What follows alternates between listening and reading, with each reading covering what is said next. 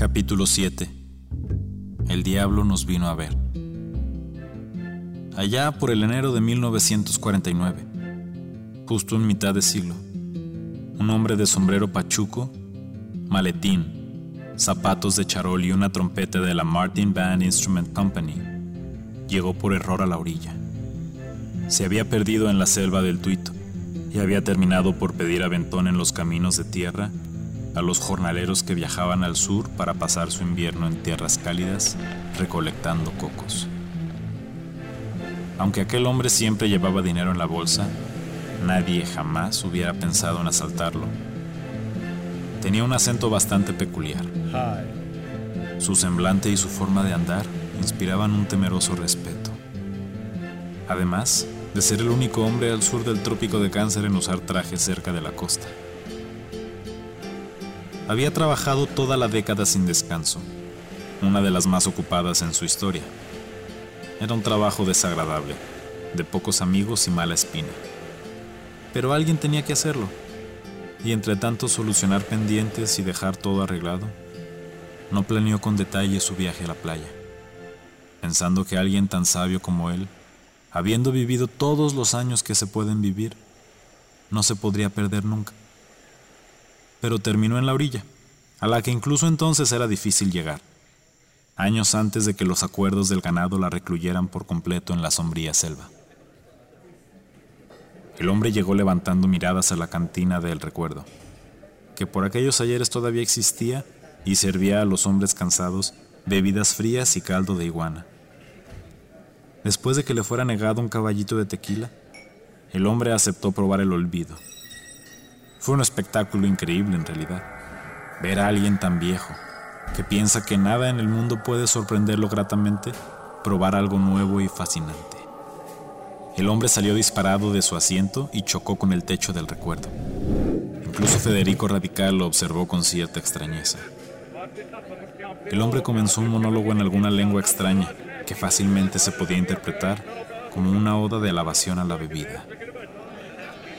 Para las nueve de la noche de aquel día, ya había juntado a los ganaderos, les había invitado a una ronda de tragos y había escuchado todas las historias sobre la fundación de la orilla y demás eventos extraordinarios.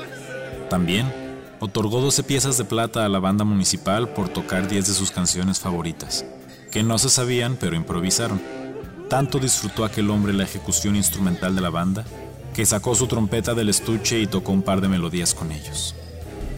La trompeta estaba lejos de ser un instrumento convencional. El metal pulido era tan reluciente que parecía haber sido moldeado de espejos. Su sonido era dulce y triste al mismo tiempo. El poeta lo describió como decadente.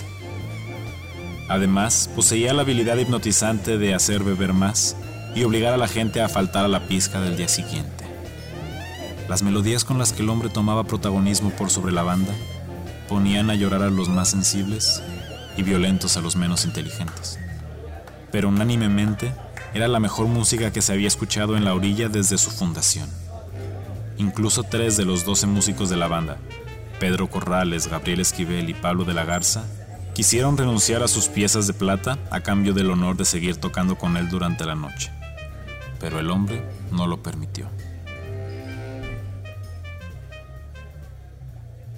Al amanecer, cuando todos los asistentes regresaron ebrios a sus casas, la población general despertó una resaca, pensando que sería la última vez que verían a aquel misterioso y elegante hombre de la trompeta. No pudieron haber estado más equivocados. El hombre, encantado por la sencillez del pueblo y la humildad de su gente, compró la casa más grande del centro, alrededor de la plaza, y en menos de dos meses la había remodelado por completo. Suelos de madera, vajilla de cerámica, árboles frutales, extrañas ornamentaciones de todas partes del mundo que nadie recuerda haber traído. En fin, mucha de la poca opulencia que se vio en la orilla fue debido a él.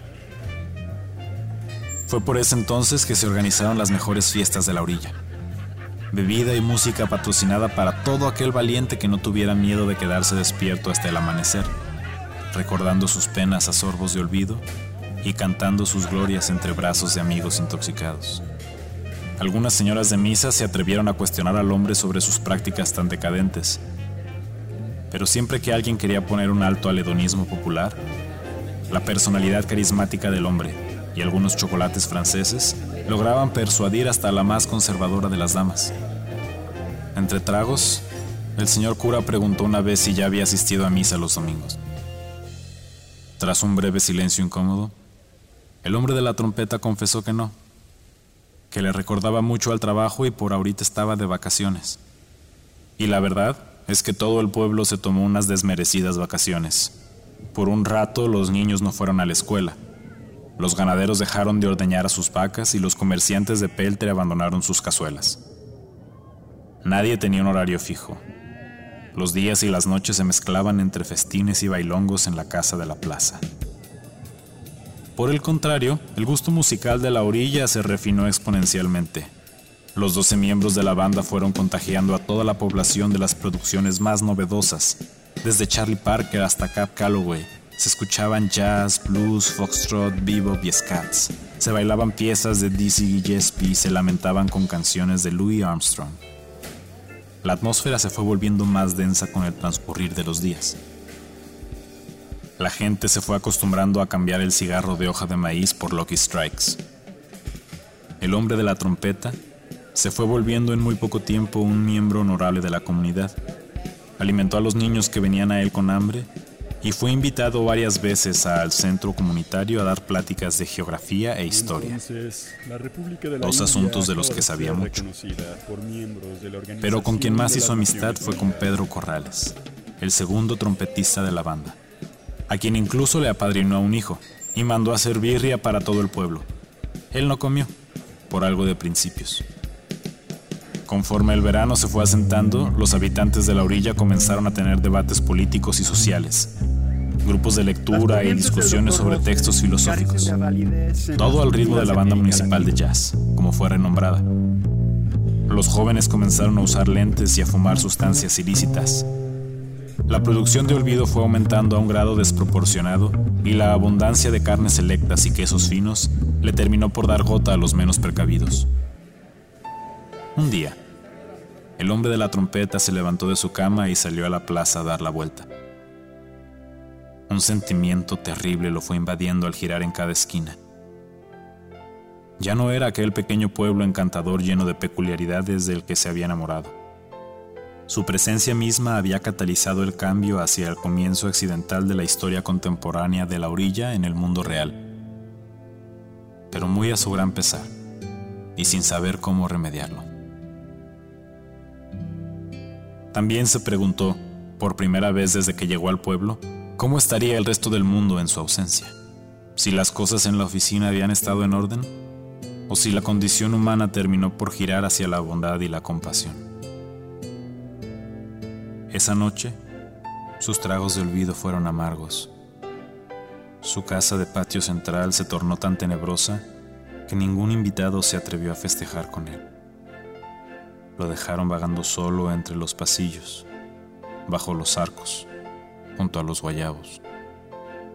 Solo Pedro lo fue a visitar. Lo encontró llorando bajo los árboles, sobre una cama de pétalos de bougainville, bebiendo solo y contemplando el universo. El hombre le confesó a Pedro de su condición demoníaca. Le contó sobre la increíble soledad del mundo y la creación y le platicó sobre sus mejores hazañas y sus peores fracasos. Pedro, por su lado, le dijo que el pueblo en general ya sabía sobre su verdadera identidad.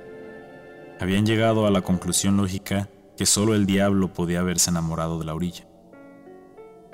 Usted tiene su trabajo, le dijo Pedro, y yo tengo el mío. Ah, usted tiene su trabajo, yo tengo el mío. Y el trabajo de todos es diferente. Pero eso no es lo que somos. Porque además de ser ganadero, soy trompetista como usted. De eso pocos se ganan la vida. Yo aquí en el pueblo soy más conocido por mis canciones que por matar vacas. Así que no se desanime. Solo sigue tocando y verá cómo todo mejora. El diablo, no acostumbrado a tal nivel de comprensión, derramó un par de lágrimas de empatía y le pidió a Pedro que reuniera al resto de los músicos. En medio de un último festín de virote y vino, la banda municipal, sin público, tocó su canción de despedida. El diablo dejó el pueblo esa misma mañana. Dijo que tenía asuntos pendientes en Corea o algo así. Después de eso el jazz, las carnes finas, las discusiones filosóficas y la opulencia se fueron desvaneciendo. Quienes lo vieron escapar aseguraban que dejó la orilla casi igual que como llegó. Llevaba su traje, su maletín, sus zapatos de charol y una sonrisa en el rostro.